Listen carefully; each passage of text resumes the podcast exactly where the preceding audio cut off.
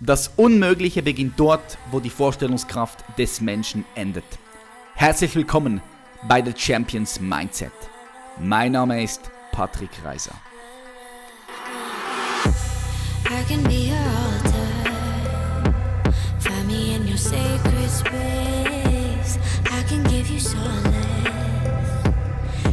Ladies and Gentlemen. heute anschnallen, denn heute geht es richtig deep. Wir haben den Jörg Starkmuth bei unserem Start. Und zwar bin ich auf ihn gekommen, weil ich sein Buch gelesen habe. Die Entstehung der Realität. Wie das Bewusstsein die Welt erschafft. Ein wirklich sehr gutes Buch, weil ich unabhängig von dem Buch die gleichen Gedankengänge habe, wenn ich mir Gedanken über die Existenz selbst und über das Leben mache. Darum habe ich so gut mit diesem Buch resigniert und ich habe gesagt, hey, ich muss den Jörg hierher bekommen für den Podcast. Er macht das nicht oft und heute ist er da und wir sprechen über, über Gott und die Welt. Es wird sehr interessant, bleibt also am Ball, es geht deep. Ich freue mich und wir begrüßen ganz herzlich Jörg Starkmode. Jörg, vielen herzlichen Dank, dass du hier bei The Champions Mindset bist. Ja, hallo. Sehr. Ich habe nämlich dein Buch, Die Entstehung der Realität, wie das Bewusstsein die Welt erschafft, gelesen und ich war vom Buch wirklich begeistert.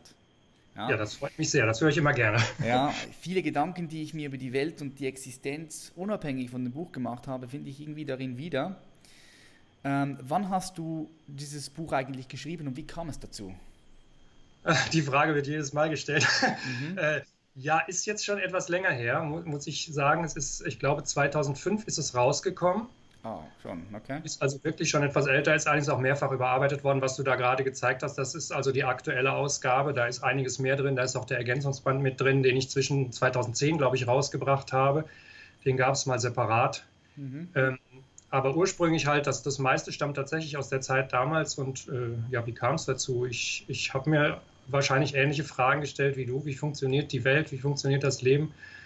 Äh, eigentlich erstmal mehr aus wissenschaftlicher Neugier oder sagen wir mal grenzwissenschaftlicher Neugier. Mhm. Äh, ähm, ich habe da immer sehr naturwissenschaftlich gedacht, so von der Denke her, aber äh, ich konnte diese ganzen spannenden Phänomene, die es da so angeblich geben sollte, wie außerkörperliche Erfahrungen, UFOs, sowas weiß ich, ne, das hat mich alles sehr fasziniert als Teenager schon.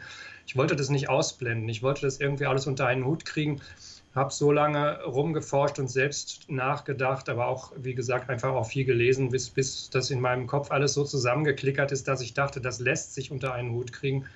Und da habe ich gedacht, so, das war jetzt so viel Arbeit, dieses Weltbild zustande zu bekommen. War natürlich, ist immer nur ein vorläufiges Weltbild. Aber irgendwann war das so weit rund, dass ich dachte, jetzt kann ich anderen den Weg ein bisschen abkürzen, indem ich einfach was darüber schreibe. Und äh, Schreiben an sich macht mir unheimlich viel Spaß. Und so ist das damals mehr so als Versuchsballon gestartet. Äh, ich habe das ganz unbefangen geschrieben, hatte nicht den Anspruch, damit irgendwie groß Geld zu verdienen. Das hat dem Buch, glaube ich, gut getan. Mhm. Ja, und dann hat es äh, genau zum richtigen Zeitpunkt äh, ziemlich eingeschlagen, dafür, dass ich es damals selbst verlegt habe. Und äh, ja, und deswegen reden wir heute noch drüber. Wie viele Ausgaben sind da, also wie viel hast du da schon verkauft? Kannst du das sagen? Ja, ich habe heute noch nachgeschaut, weil ich heute wieder Zahlen äh, von, von Random House für die Taschenbuchausgabe bekommen habe. Die läuft jetzt so langsam aus, aber äh, dann aktualisiere ich immer meinen Datenbestand und der ist jetzt bei ungefähr 47.000. Wow, und ohne ähm, Buchverlag, das muss man ja sagen, du hast den Verlag selbst gemacht. Äh, ja, ja, ja. Also Random House hat, glaube ich, 17.000 davon verkauft und den Rest habe ich tatsächlich im Eigenverlag verkauft und da bin ich tatsächlich ein bisschen stolz drauf. Äh, das sind jetzt nicht so Zahlen wie, wie von, von Erfolgsautoren, die die Millionen Bücher verkaufen, aber ich habe auch quasi keine Werbung gemacht. Also das Buch hat sich damals zumindest quasi von selbst verkauft. Und das hat mich sehr gefreut. Mhm. Cool. Jetzt ursprünglich, du bist ja Diplom-Ingenieur Ingenieur für Nachrichtentechnik, ist das korrekt?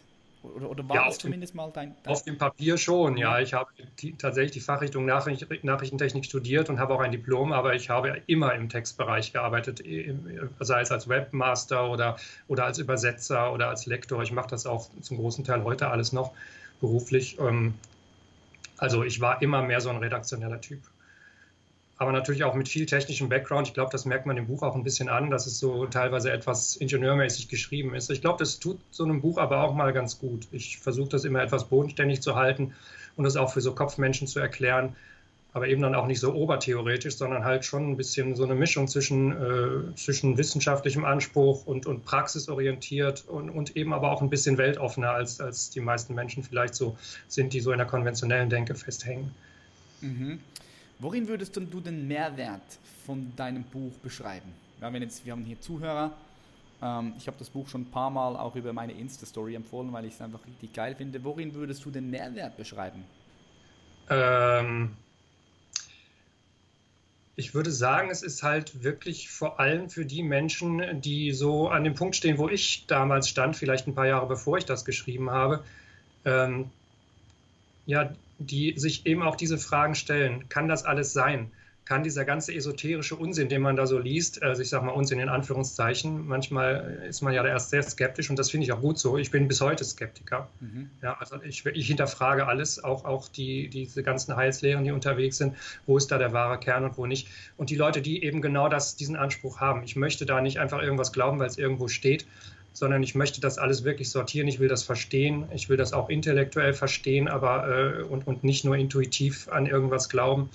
Äh, also es ist eigentlich ein Brückenschlag. Es ist ein Brückenschlag zwischen Verstand und einer größeren Welt, die vielleicht dann irgendwann auch mit dem Verstand gar nicht mehr vollständig fassbar ist. Aber der Brückenschlag ist wichtig, finde ich, damit eben Verstandesmenschen wie ich äh, nicht von ihrem eigenen Verstand blockiert werden.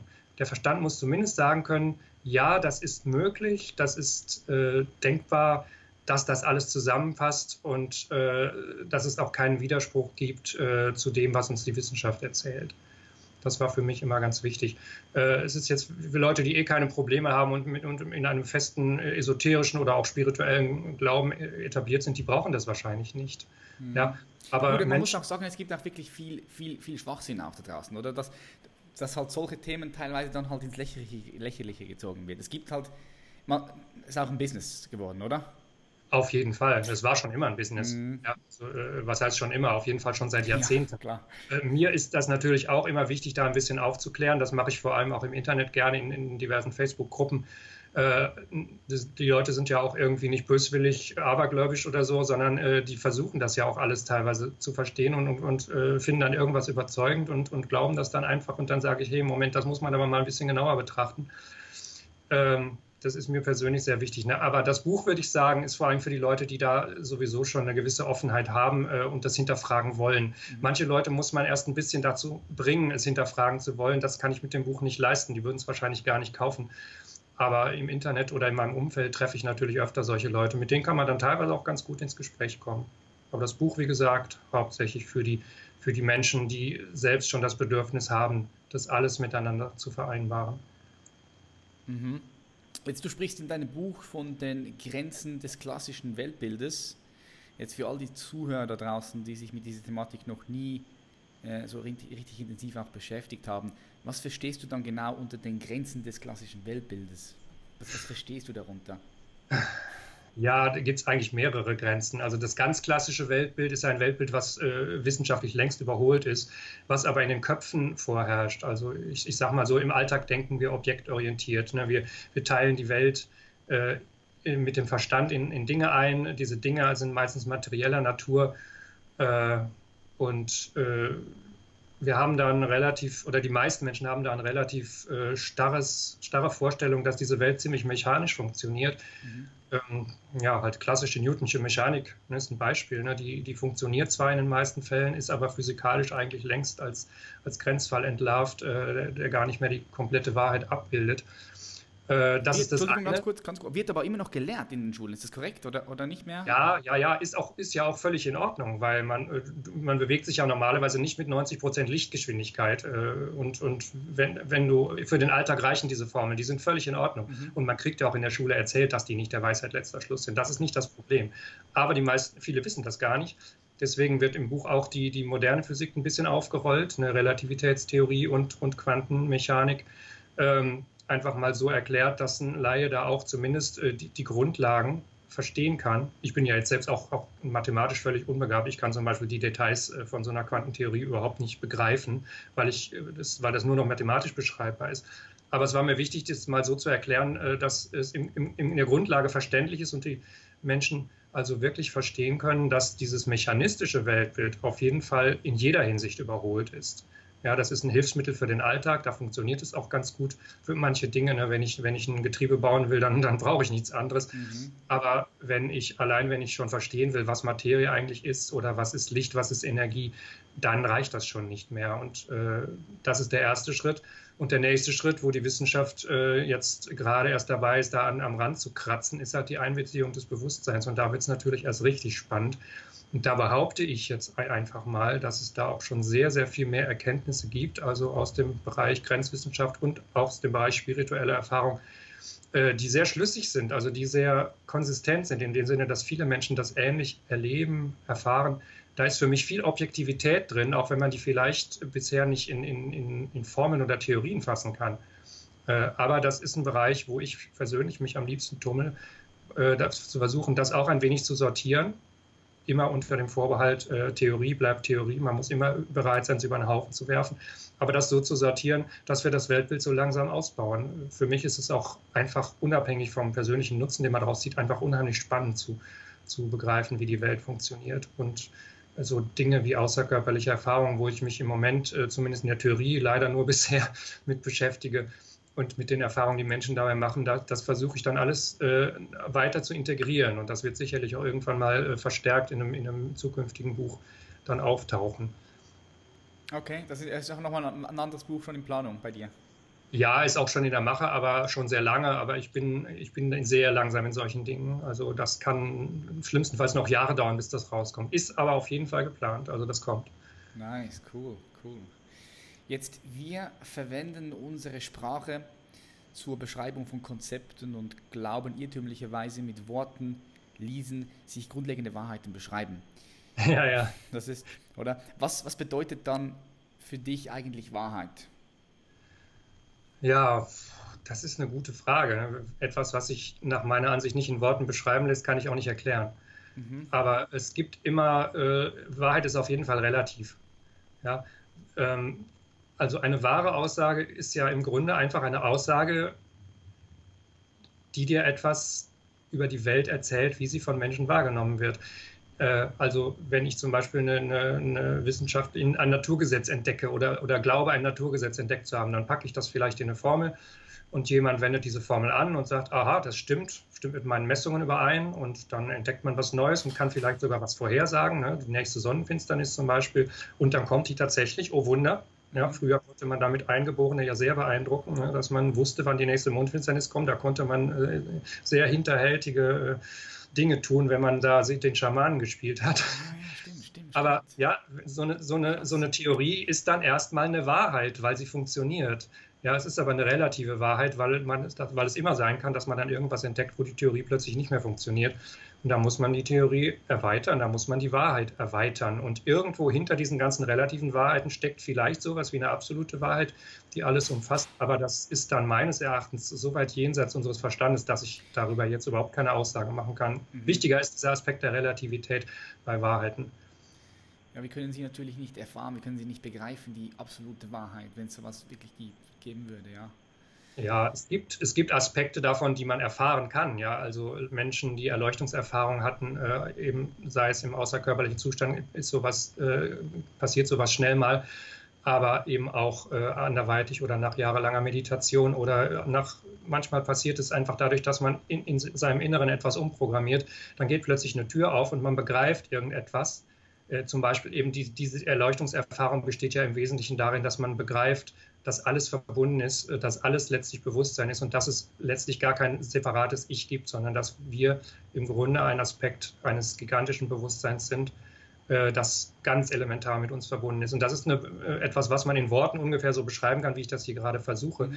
Aber die, alle, die das erlebt haben, sagen übereinstimmend, wirklich beschreiben in Worten kann man es nicht. Du musst es erlebt haben. Und dann ist das wieder eine nächste Ebene von Wahrheit. Und dahinter mag noch eine weitere kommen und noch viele, wer weiß. Ja, bin ich, bin ich voll bei dir. Wahrheit ist ja auch nicht was, was Statisches, sondern es, es, es, es, dehnt sich ja immer aus. Also du kommst ja immer weiter und, und es ist ja nicht, nicht was Fixes. Viele Leute haben so dieses Bild im Kopf, dass Wahrheit, wenn, wenn, dass es einfach fix ist, dass das jetzt so gegeben ist. Ja, ja, klar. Das, so lernt man das ja auch. Und das ist ja für den Alltag auch erstmal wichtig. Man muss ja als, als Kind erstmal äh, seine Welt irgendwie sortieren. Und wenn man da ständig alles relativieren würde, dann käme man ja völlig, würde man ja bekloppt. Ja, ja. stimmt. Wichtig ja. ist aber, dass man das Relativieren später lernt. Und das ist auch eine Aufgabe, die ich, die ich für mich sehe in diesem Leben, dass, dass ich Menschen dafür sensibilisiere, diese Relativierung vorzunehmen äh, von Wahrheit. Und, und Sprache ist was, was ich wirklich liebe. Äh, ich hantiere unheimlich gerne damit. Das steht auch nicht umsonst ganz vorne im Buch drin. Aber äh, mir ist klar, das ist ein Werkzeug. Ja, das ist ein begrenztes Werkzeug, genau wie unser Verstand. Unsere Sprache bildet unseren Verstand ganz gut ab, äh, aber eben auch nicht mehr. Und äh, wir, auf der anderen Seite schränkt unsere Sprache sogar unseren Verstand ein. Wir, wir, können Dinge nur mit Namen beschreiben. Das steht auch nicht umsonst ganz am Anfang im Buch. Wir, wir, ich habe schon gesagt, wir unterteilen die Welt in Dinge, in Objekte, die in Wirklichkeit ein energetisches Kontinuum sind. Aber diese Unterteilung ist für den Alltag wichtig. Ja, ich, ich muss ja wissen, habe ich jetzt einen Ball in der Hand oder ähm, liegt der Ball auf dem Fußboden und solche Dinge. Ja, aber in Wirklichkeit ist das alles ein Kontinuum. Das sind keine getrennten Objekte. Das kann man sowohl quantenphysikalisch begründen als auch äh, äh, spirituell oder was weiß ich. Ja, aber man, man, muss wissen, es ist, ein, es ist ein Denkmodell, es ist ein Werkzeug, wie jedes andere. Und jedes Werkzeug kann man in die Hand nehmen und benutzen oder man kann es auch wieder weglegen, wenn es für die aktuelle Aufgabe nicht taugt. Ja, ich sehe ich seh den Intellekt als ein, als ein Messer, ja? ein, ein scharfes Messer. Also ich denke, die meisten Leute hm, haben gerne einen scharfen, einen scharfen Verstand, anstatt einen stumpfen. Darum vergleiche ich das immer so mit einem scharfen Messer. Und der ja. ist ja auch extrem wichtig, dieser Intellekt, wie du es jetzt angesprochen hast, sonst wären wir ja gar nicht in der Lage, hier in dieser Welt so leben zu können. Wir könnten die Tür nicht unterscheiden von einem Fußball und grün nicht von rot unterscheiden und so weiter und so fort. Und dann wäre es für uns wahrscheinlich schwierig, so zu überleben in dieser ja, Form. Wir würden nicht mal Türen und Fußbälle erschaffen ja. den Intellekt. Ja, also, und wir hätten auch überhaupt nicht die Muße, uns über solche Dinge zu unterhalten, weil wir die ganze Zeit mit Säbelzahntigern beschäftigt wären oder mit sonst irgendwelchen äh, Gefahren der Wildnis. Also das ist man, die, diese Verteufelung des Verstandes, die in spirituellen Kreisen manchmal gerne betrieben wird, da halte ich überhaupt nichts von. Man mhm. muss eben wissen, was es ist, wofür es ist und wann es an seine Grenzen stößt. Richtig, ich bin da auch voll mit dir. Es ist, es ist extrem, extrem wichtig, sonst wären wir heute als menschliche Spezies nicht da, wo wir sind. Aber gleichzeitig muss ich auch sagen, finde ich, haben wir oder setzen wir immer noch zu viel Wert und zu viel Fokus auf den menschlichen Intellekt. Ja. Ich finde, das sollte man auch in dem Schulsystem anpassen, dass man dort halt auch andere Dimensionen in uns erforscht. Weil ich sehe es ein bisschen so, ähm, je mehr Energie und je mehr Fokus du in etwas, in etwas steckst, desto mehr Fortschritt machst du halt dort auch. Und wir haben definitiv noch zu wenig Fortschritt in anderen Bereichen als menschliches Wesen. Ja, definitiv. Also gerade diese Verbindung zwischen allem, die ist ja äh, auch sozial wichtig. Ja, also allein diese, dieses Separationsdenken äh, wirkt sich ja auch politisch und sozial aus. Dieses Ich, ich, ich habe die Wahrheit gepachtet und du nicht und, und äh, die sind anders oder die wollen wir hier nicht und all diese Dinge, das, das hat ja mit mangelndem Verbindungsbewusstsein zu tun. Ja, und, und das, das, das zieht sich durch alles. Und das geht irgendwann auch nicht mehr nur mit Verstand. Es ist auch interessant, unser, unser, unser ganzes Denksystem ist ja evolutionär gewachsen. Ich habe zum Beispiel vom, vom Glücksforscher Bodo Delitz, von dem ich eine Menge halte, mhm. äh, gibt es eine interessante Aussage, äh, ich meine, die stammt nicht von ihm, aber ich habe es bei ihm gelernt. Äh, der Mensch hat zum Beispiel so eine, so eine begrenzte Rudelgröße im Kopf. Das, das ist auch urzeitlich gewachsen. Ja? Äh, ein Rudel, was größer als ungefähr 150 Leute ist, können Menschen so mit ihren Instinkten, die sie von früher aus der Urzeit noch haben, gar nicht mehr managen. Mhm. Deswegen sind wir auch von Haus aus erstmal gar nicht in der Lage, äh, eine größere Gruppe als als wir zu betrachten. Ja, da gibt es dann wir und die anderen. Und andere Rudel sind tendenziell Nahrungskonkurrenten. Da spielen uns dann unsere Instinkte so einige Streiche. Und äh, um das zu überwinden, müssen wir wirklich über, diese, über dieses, diese Instinkte, die ja noch aus der tierischen Zeit mehr oder weniger übrig geblieben sind, äh, und auch eben über die Grenzen des Verstandes hinausgehen und, und diese spirituellen und auch diese, diese, auch durchaus diese physikalischen, diese quantenphysikalischen Aspekte einbeziehen, finde ich, um, um wirklich begreifen zu können, äh, dass alles miteinander verbunden ist und das dem einfach mehr Raum zu geben. Wir müssen da manchmal uns wirklich selbst ein bisschen in den Hintern treten und sagen, okay, was sich richtig anfühlt aus Gewohnheit, muss nicht unbedingt deswegen richtig sein. Mhm Vor allem, wenn wir auf das nächste Level kommen möchten in der Evolution als menschliche Spezies. Ja, das sowieso. Und da müssen wir, glaube ich, bald mal hinkommen, sonst kriegen wir ziemliche Probleme. Es ja. geht ja schon los. Definitiv. Ja, da kommen wir später dann nochmal auf das zurück, weil das sehe ich genauso wie du. Jetzt habe ich noch eine persönliche Frage. Würde mich interessieren, wie du das Ganze siehst. Wenn ich so über Wissenschaft nachdenke. Also erstens, was hältst du von Wissenschaft? Weil mein Verständnis für Wissenschaft, und bin ich jetzt sehr gespannt, was, wie du das siehst. Mein Verständnis für Wissenschaft sieht in etwa so aus, Wissen existiert ja nicht unabhängig von uns. Wissen erschaffen, oder? Wir erschaffen es. Wenn wir den Fokus darauf richten, zum Beispiel, sprich, wenn wir jetzt zum Beispiel Wissenschaft im Bereich künstliche Intelligenz betreiben, okay, so stelle ich mir das vor. Wir betreiben Wissenschaft im Bereich künstliche Intelligenz. Jetzt fließt dort sehr viel Aufmerksamkeit in dieses Gebiet, in diesem Bereich und mit der Aufmerksamkeit folgt die Energie. Und wenn genug Energie für eine gewisse Zeit immer am gleichen Ort ist, dann wird dort etwas erschaffen. Kann man das so sagen oder, oder würdest du mir da widersprechen? Äh, nein, das, äh, das ist sowohl spirituell als auch psychologisch eigentlich, äh, so sehe ich das auch, ja. Okay, ah, krass.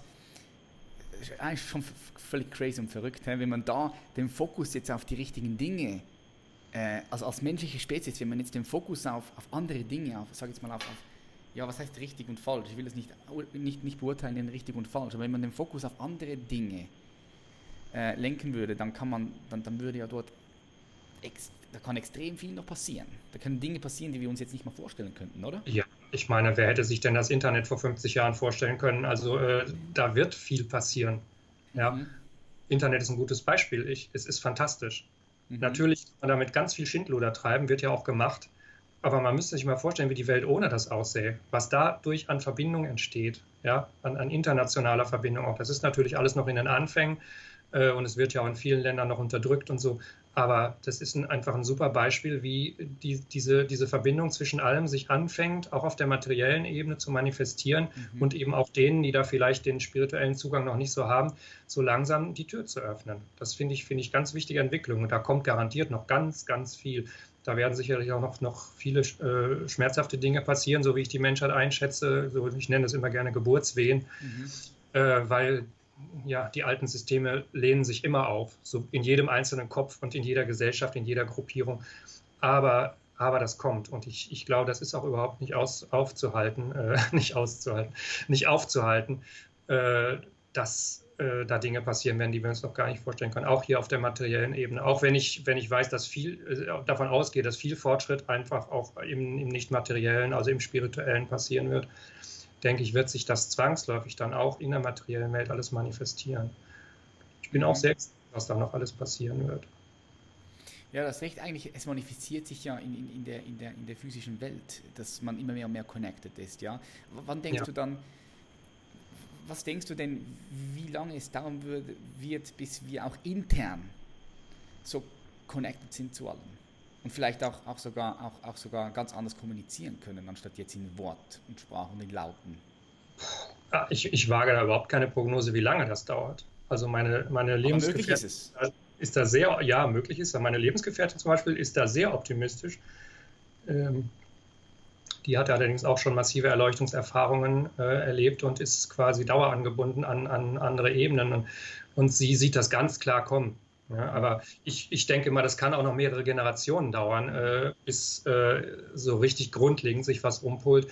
Das ist mir aber ehrlich gesagt auch egal. Ich, ich halte die Entwicklung für unaufhaltsam und äh, spannend ist es so oder so, egal ob es jetzt etwas länger dauert oder nicht. Also für mich passiert mehr als genug. Ja, für mich auch. Ich finde ich find es gut, dass du das so gesagt hast. Ich, ich, schau, schau ich, ich sehe mich halt immer so, ich sitze im Kino und gucke guck das Ganze und beobachte das Ganze und habe Spaß am Prozess selbst, weil ich auch Teil davon bin. Aber ja, wie, ich sehe es wie du, man kann es man sowieso nicht aufhalten. Schau mal, ein System ist immer nur so lange so gut, bis ein anderes neues System kommt und automatisch das alte übernimmt. Ja, ja, klar. Und das Alte wird ja immer äh, nach und nach zerbröselt. Das, das, das kann man ja nicht einfach wegschieben. Das, genau. das, das, das, wird entweder absorbiert oder überflüssig oder irgendwie. Das dauert einfach seine Zeit. Ne? Manche Leute wollen sich auch nicht verändern. Ist ihr gutes Recht. Die sterben dann einfach irgendwann aus. Das kann auch passieren. Ne? Mhm. Äh, äh, ich, ja, das mit dem Kino ist ein gutes Bild. Ich meine, das ist, das ist im Übrigen auch, auch ein Zeichen von einer entwickelten Persönlichkeit, würde ich mal sagen, sich selbst als Kinozuschauer zu sehen. Ne, das ist ja auch im Zusammenhang mit der Erleuchtung wird das ja oft so beschrieben, äh, dass du dann ultimativ begreifst, dass du eigentlich als Bewusstsein Beobachter von allem bist. äh, und du bist nur so weit involviert, äh, wie du das selbst wählst. Ja? Du, du, identifizierst dich manchmal eben gerne mit dem, mit dem Hauptdarsteller im Film, selbst wenn er vielleicht fürchterliche Dinge durchmacht. Und manchmal äh, irgendwann begreifst du aber, nein, ich bin eigentlich der Zuschauer. Ja? Und als Zuschauer merkst du irgendwann, oh, ich bin gar nicht nur der Zuschauer, ich bin sogar der Filmprojektor. Ja, genau. Und je weiter du das begreifst, was du alles bist, umso mehr kannst du auch verändern. Irgendwann legst du eine völlig andere Rolle in den Projektor und äh, guckst dir einen viel cooleren Film an. Ja, ja. das ist zumindest das, was ich so ein bisschen erfahre, weißt du, teilweise. Nicht immer, aber es ist so, das ist so meine Erfahrung halt. Ja, das ist ja auch ein Prozess, der, der, der dauert Zeit. Ich bin, ich bin überhaupt nicht erleuchtet, leider.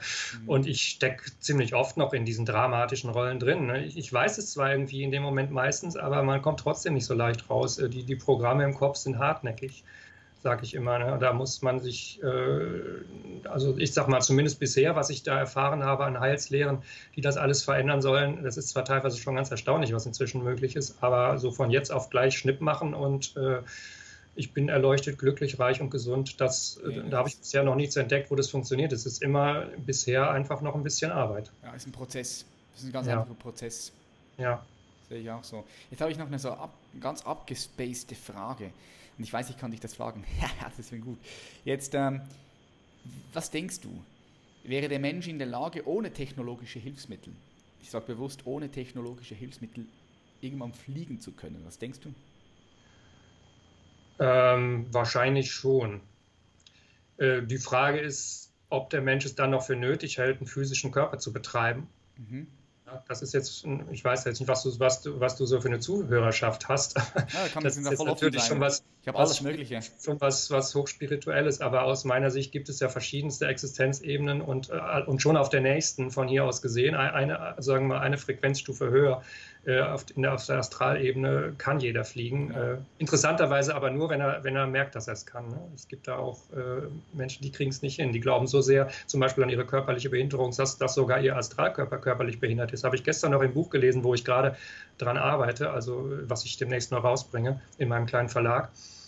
Ähm, ja, und äh, wenn die das nicht begreifen, dann, dann sind die auf der Ebene immer noch behindert. Mhm. Es gibt auch interessante Berichte von Jenseitsforschern, wie William Buhlman, dessen deutscher Übersetzer ich seit, seit ein paar Jahren bin, äh, der sagt, es gibt da tatsächlich Gesellschaften im Jenseits, die kollektiv äh, funktionieren, äh, so wie unsere hier, und die sich auch eine kollektive Realität erschaffen, die dann teilweise auch ganz irdisch aussieht. Und da kann natürlich niemand fliegen. Ja. Die haben ein kollektives Glaubenssystem, was sie von der Erde mitgebracht haben. Und äh, da geht es eben nicht. Mhm. Und wenn dann ein anderer da auftaucht, das ist in einem einen Buch Expeditionen ins Jenseits sehr schön beschrieben, äh, da hat, macht einer dann die nächsten drei Schritte der Evolution und begreift so einiges. Dann kehrt er nochmal zurück in, diese, in, in, in, diesen ersten Himmel, wo er dann auch seine Mutter getroffen hat, seine Verstorbenen und so, und fliegt dann da munter durch deren Kirche, wo die alle die gleichen Gottesdienste wie auf der Erde abhalten und immer noch auf den Erlöser warten.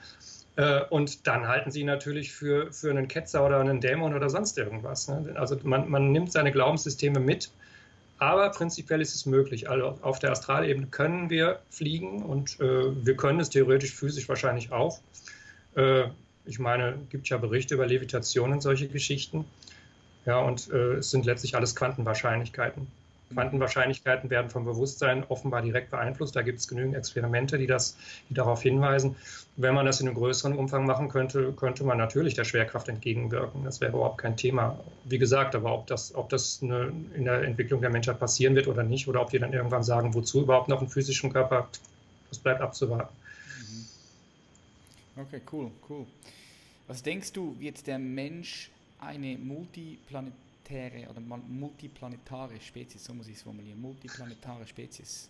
Meinst du, kriegen wir das hin? Schaffen wir das? Ist es notwendig? Wie siehst du das? Ja, also als, als Jugendlicher war ich sehr begeistert von solchen Ideen. Ich äh, war, bin eigentlich auch noch immer ein Science-Fiction-Fan.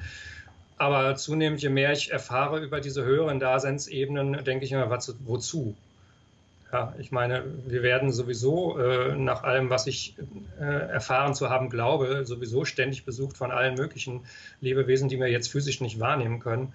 Äh, wobei man dann auch sich fragen muss, wo eigentlich die UFOs herkommen, von denen es ja auch sehr, sehr viele Sichtungen gibt. Äh, da gibt es auch sehr viele Parallelen zu, zu Astralreisen. Es gibt aber auch, auch viele verdammte Verschwörungstheorien, gell? Das ist, ja, da ja, bin ich auch sehr vorsichtig. Alles Mögliche. Da wage ich auch, da wage ich auch keine Thesen, ja. da halte ich mich sehr bedeckt.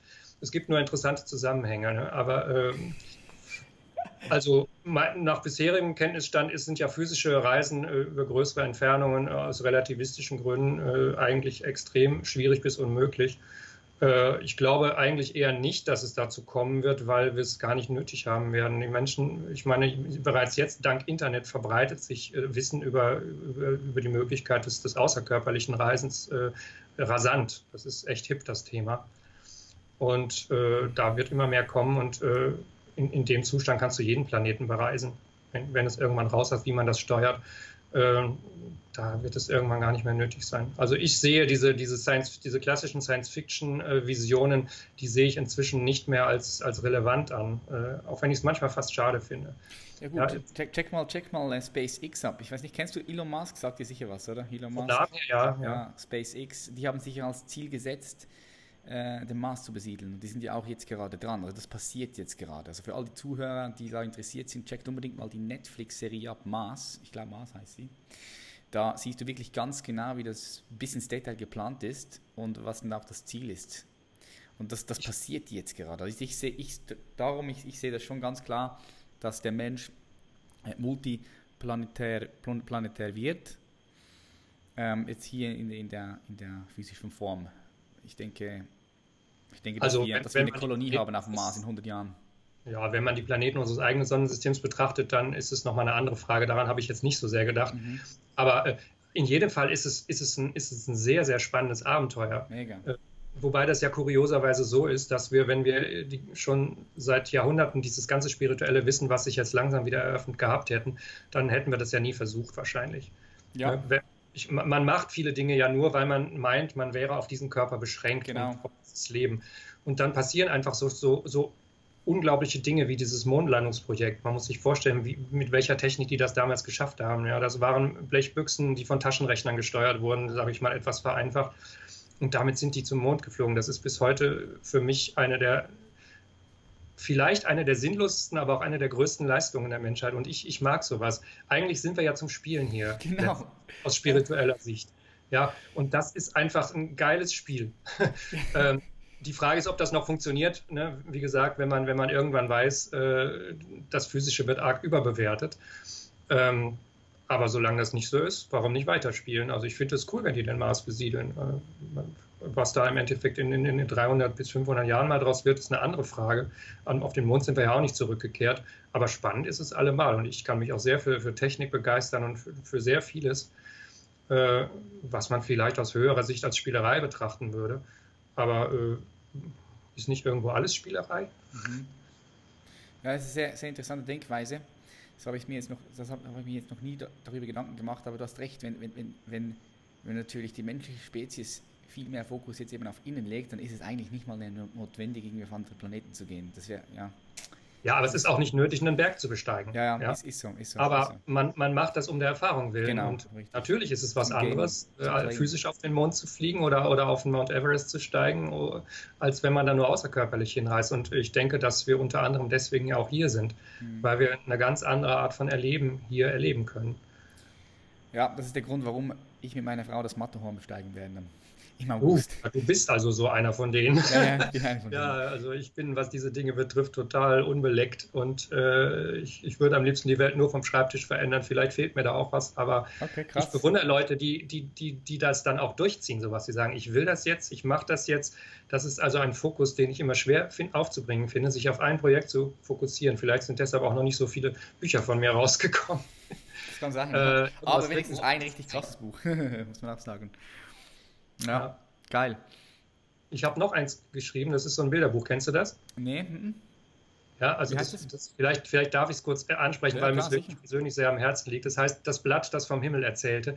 Das ist äh, nicht unbedingt ein Kinderbuch, ist aber auch für Kinder geeignet und für Erwachsene. Das ist eine, eine Geschichte mit Bildern, eine Fabel mehr oder weniger. Es geht um ein Blatt an einem Baum, das, das steht symbolisch für das Individuum, das sich von allem getrennt dünkt ja, ein Blatt und daneben das nächste Blatt. Und die Verbindung von allem, der Baum, ist, ist, ist halt äh, ein, ein, eine Metapher für das, für das fraktale Bewusstsein, das ich auch in meinem ersten Buch beschrieben habe.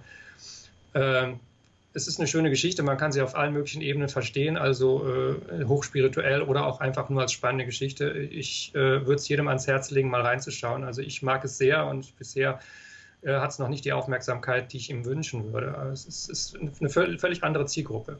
Vielleicht ist es deswegen auch, auch so, dass es noch nicht so viele entdeckt haben. Aber mhm.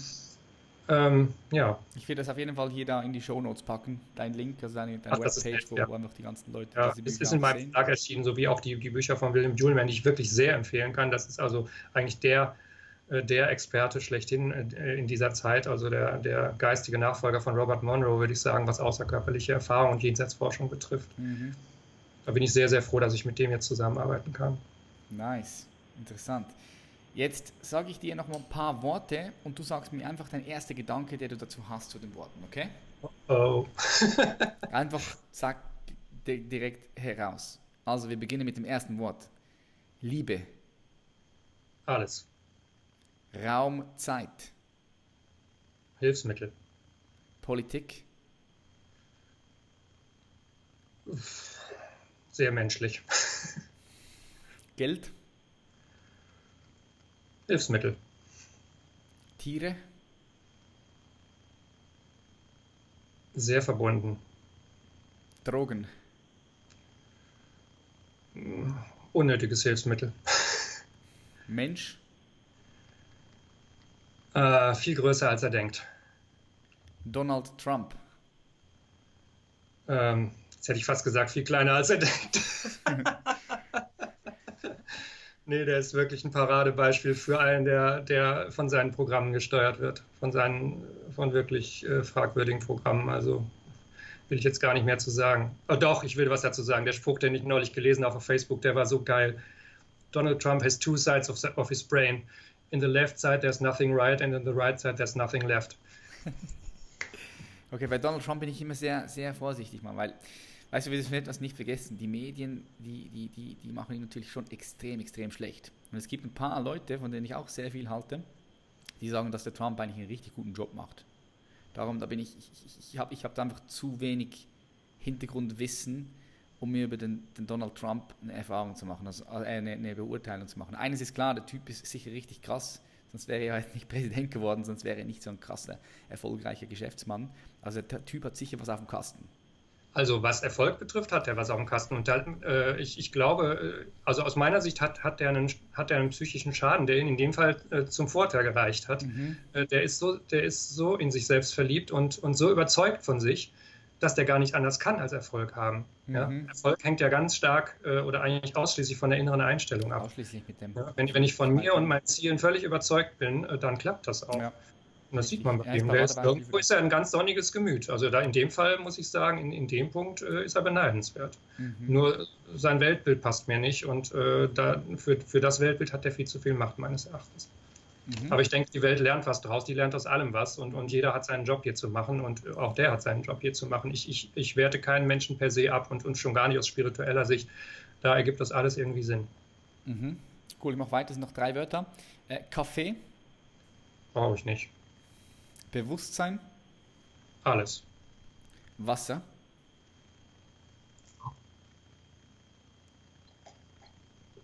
Trinken. Grundrecht. Grundrecht, ja. Der ist gut, der ist gut, der, der gefällt mir. Jetzt ähm, stell dir mal vor, Jörg, du könntest mit jeder beliebigen Person zu Abend essen und sie natürlich auch ausfragen und, sich, und dich mit ihr unterhalten. Einzige Bedingung ist, die Person muss mal gelebt haben oder lebt noch. Also es darf keine fiktive Person sein. Wer würdest du so präferieren? Wer kommt dir da in den Sinn? Ach du meine Güte, da müsste ich jetzt wirklich nachdenken. Du hättest ein, eins, zwei Nachtessen zu gut, egal mit welcher Person. Sie kann, mu, muss einfach mal gelebt haben oder sie lebt schon noch. Also egal wer. Ähm, würde auf jeden Fall jemanden wählen, der, der viel Erfahrung mit, ähm, mit, mit, mit anderen Existenzebenen hat.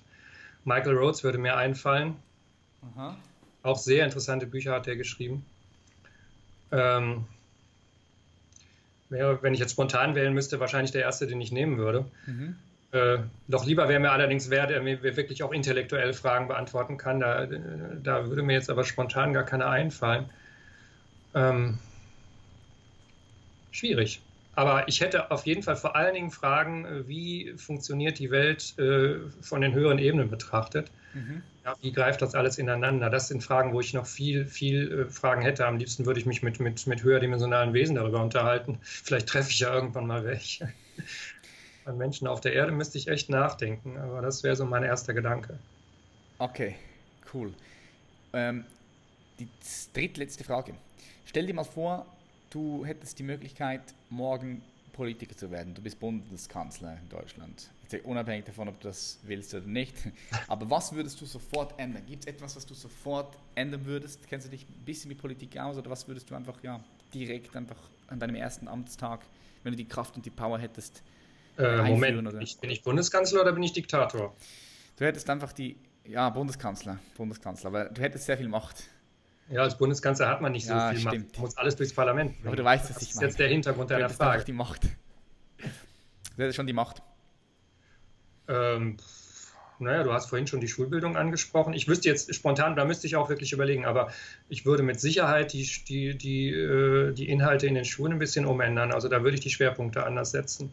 Ja, das Bildungssystem wäre eines der ersten, was ich umkrempeln würde. Äh, zumindest von den Schwerpunkten her. Ähm, auch von der Art des Lernens her, ähm, da, weil da, da wird ja die Gesellschaft geformt letztlich in, in ganz, ganz großen Teilen. Das wäre sicherlich einer der ersten Punkte. Dann würde ich im Bereich Umwelt sehr viel, sehr viel tun. Ich würde naja, ich würde jetzt nicht direkt die Massentierhaltung verbieten, das, das, gäbe, das gäbe eine Revolution und der Fleischesser. Aber ähm, naja, in der Richtung. Also ich, ich, es, es sind letztlich es ist nicht alles verkehrt, was läuft. Ich würde aber die Schwerpunkte völlig anders setzen. Ich, ich würde auf Ökologie und Spiritualität im weitesten Sinne jetzt, äh, würde ich einfach einen sehr viel größeren Wert legen. Äh, natürlich, natürlich muss man das alles so rüberbringen, dass die, dass die Bevölkerung es auch annimmt. Und das ja. ist, glaube ich, die große Kunst in der Politik. Ich bin, bin, ein ziemlich unpolitischer Mensch. Ich denke eigentlich immer schon, schon äh, auf der übernächsten Ebene und, und sage, die Politik, die muss hier sich um den Alltag kümmern. Ähm, deswegen bin ich auch keiner von denen, die Politiker verdammen, äh, auch wenn da wirklich viel Murks läuft.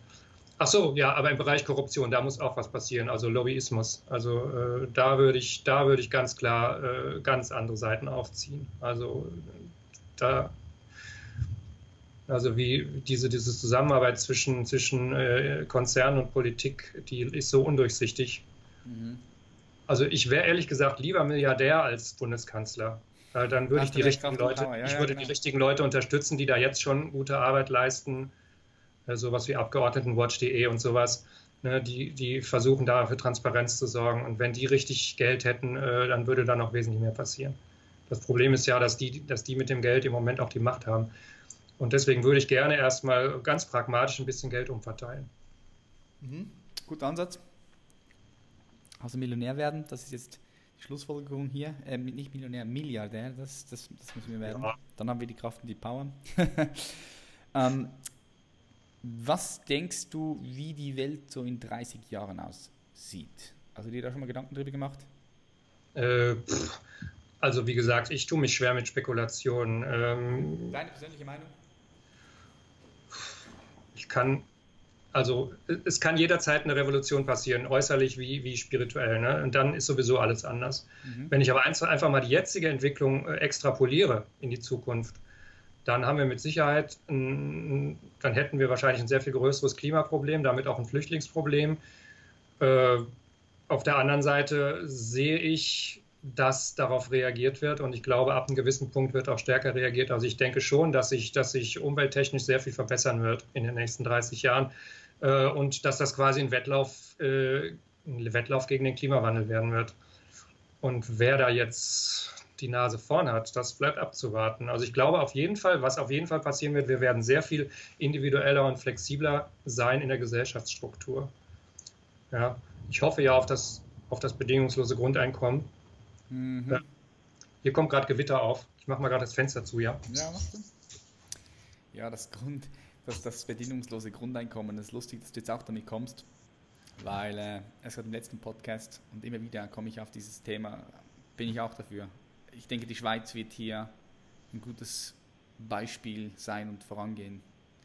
Ah, okay, davon wusste ich noch gar nicht. Ich, ich habe von Pilotprojekt in Finnland, glaube ich, mal gehört, in, ja, in einem kleinen Maßstab. Ja. Äh, ich, ich verfolge es nicht so, aber äh, ich finde den, den Grundansatz sehr gut. Es ist natürlich sehr problematisch umzusetzen, äh, weil, weil man muss das ja europaweit äh, oder idealerweise sogar weltweit umsetzen, damit, damit es nicht, nicht wieder zu Migrationsströmen führt oder, oder dass man jetzt ständig neue Gesetze für, für Immigrationskontrolle dann machen muss, und sonst kämen sie alle nach Deutschland, so nach dem Motto, du kriegst du Geld umsonst. Mhm wenn man, wenn man das dahinterliegende Denkmodell äh, nicht begreift, sondern nur hört, da gibt es Geld, dann äh, das, so funktioniert es ja nicht. Ja. Ähm, ich, ich, hoffe sehr, dass in der Richtung was kommen wird. Also die, die Arbeitswelt kann auf jeden Fall so auf Dauer nicht funktionieren. Ja, da gibt es sehr interessante Vordenker, die da jetzt auch viel mit, mit, mit Büchern und Videos rauskommen, äh, was ich zwar alles, wie gesagt, nur am Rande verfolge, aber da, da, wird, da wird sehr, sehr viel kommen. Und ich hoffe wirklich sehr, und das ist auch ganz entscheidend für die, für die äh, seelische Entwicklung der Menschheit, dass wir immer mehr Raum dafür bekommen, das zu tun, was wir wirklich gerne tun. Äh, das ist im Moment ein, echtes Manko, äh, dass viele immer noch an so eine klassische Arbeitswelt glauben, die eigentlich schon lange nicht mehr funktioniert und die sich ja in Wirklichkeit auch gar keiner wünscht. Wir möchten ja alle eigentlich gerne das tun, was wir gerne tun. Auf jeden Fall, ja, das ist ein ganz, ganz wichtiger Faktor. Was denkst du denn, was die Menschheit jetzt gerade am meisten bräuchte, wenn du das so begrenzen müsstest? Auf das Wichtigste? äh, Information. Ja, also ich, gut, das ist jetzt natürlich ein bisschen, bisschen aus meiner persönlichen Sicht, aber mhm. aus meiner Sicht ist es wirklich Information darüber, wie die Welt wirklich funktioniert und wie der Mensch wirklich funktioniert. Und deswegen schreibe ich auch genau über sowas. Äh, je mehr Menschen das kapieren, äh, das, das bewirkt immer was. Ja, also das, äh, ich, ich bin jetzt äh, witzigerweise, das wirst du jetzt gar nicht glauben, ich bin in der Facebook-Gruppe unterwegs von einem, von einem Computerspiel ja, also völlig was Triviales eigentlich. Da, aber der Vorteil ist, da stößt du auf Leute aus allen Gesellschaftsschichten, äh, mit allen Denkrichtungen bis hin zu richtig, richtig aggressiven Leuten, äh, die, denen es Spaß macht, andere zu quälen und sowas. Äh, und sei es nur im Computerspiel, ja. Aber so unterschiedliche Charaktere, echt interessant. Und da merkt man so ein bisschen anderes Bild davon, wie Menschen so ticken, als wenn man sich immer nur in so äh, leicht spirituell angehauchten Kreisen rumtreibt, so wie ich das jahrelang gemacht habe da sind zwar auch viele Spinner unterwegs, aber die meisten Menschen sind doch zumindest auf irgendeine Weise liebevoll und auf Verbindung ausgelegt. Äh, aber wenn man mal so sich den gesellschaftlichen Querschnitt anschaut, dann merkt man echt, äh, ach du meine Güte, was geht denn hier ab? Ja, und dann versteht man auch, warum so vieles immer noch nicht funktioniert. Das, das, das liegt in den Köpfen, in der Denke. Und äh, wenn man, je mehr Leute man davon erreicht, umso mehr Vernetzung findet zwischen denen statt. Und, und wenn, sich, wenn sich das ohnehin auf Verbindung ausgerichtete weiter vernetzt, und sei es nur über Internet, äh, und später vielleicht auch auf anderen Ebenen. Aber spirituell passiert die Vernetzung sowieso parallel immer. Mhm. Ja. Äh, Vernetzung ist, ist, ist die Zukunft generell, nicht nur technisch gesehen, auch, auch äh, psychologisch, gesellschaftlich. Äh, es, es, wird immer mehr vernetzt und äh, vernetzte Systeme, die positiv gepolt sind, also auf, auf Verbindung und auf, auf Liebe letztlich gepolt sind, die sind immer sehr, sehr viel mächtiger als alles, was auf Trennung und Angst ausgerichtet ist. Und deswegen können da auch äh, Minderheiten sehr, sehr viel bewirken, wenn sie sich vernetzen. Und da liegt meine große Hoffnung für die Zukunft.